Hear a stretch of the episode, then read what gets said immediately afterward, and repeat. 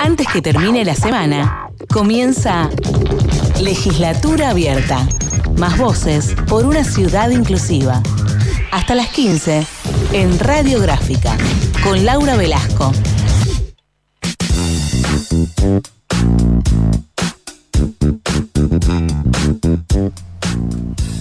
Hola a todos, ¿cómo están? Buen viernes para todos, este viernes gris.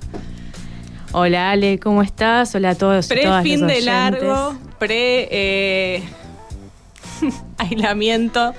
Eh, acá estamos con Lula, Con Ian también. con Ian en la pecera. Bueno, les voy a contar una cosita. Hoy vamos a empezar con una consigna que es sobre eh, qué cosas hicieron distintas en eh, una huerta, compostaje, en relación al medio ambiente. ¿sí? ¿Qué cosas hicimos para sostener el medio ambiente? Lula, ¿vos hiciste algo nuevo?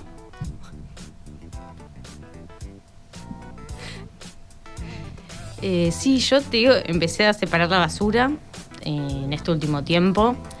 Porque, bueno, eh, estando en mi casa, con esto de, home office, de tener que trabajar más adentro, bueno, cada vez generando más basura y también, bueno, con toda la problemática de la pandemia, la conciencia ambiental que una, va, por lo menos yo me pasó que tomé al respecto, me hizo que, bueno, empezara a separar la basura en mi casa.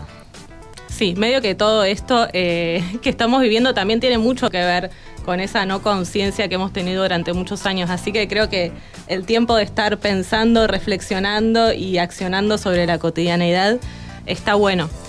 Eh, yo también empecé a hacer como una huerta y empecé a hacer compostaje.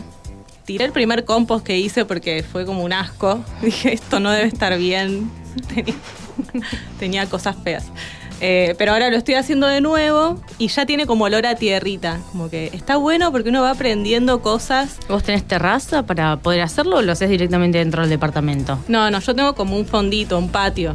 Igual lo estoy haciendo en, una, en, un, en un tacho, digamos. Y voy tirando ahí cosas. Todo lo que Eh, te sobra de la, de la cocina. Claro, sí, sí, sí. Así que bueno, y ahora con el otoño, hojitas secas también es como un tip. Así que eh, los invitamos y las invitamos a contarnos si eh, hicieron algo de esto para eh, el medio ambiente. A nuestras redes, Laura Velasco OK en Instagram y Twitter. Y si quieren mandarnos un mensajito a la radiográfica es al 15 50 12 3589. ¿sí? Algún audio, algún mensajito de voz con alguna anécdota eh, sobre el tema. Quiero contar que esta consigna no es casual, sino que viene de la mano de que, bueno, ayer el Pepe Mujica cumplió 86 años, el expresidente de, de Uruguay, uno de los presidentes, me parece, de los últimos tiempos, o sea, del post-2000, con mayor sensibilidad a la hora de pensar el ambiente.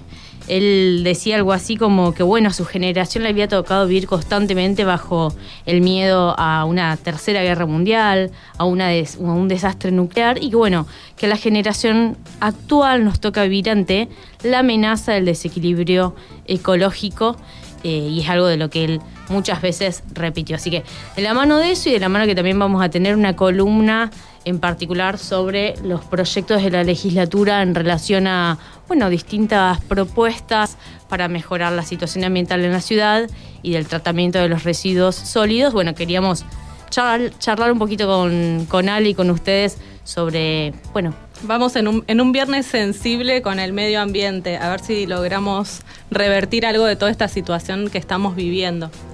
Eh, un tipo muy sensible y, y muy sencillo el Pepe. un luchador también. Muy luchador. Ex Tupamaru.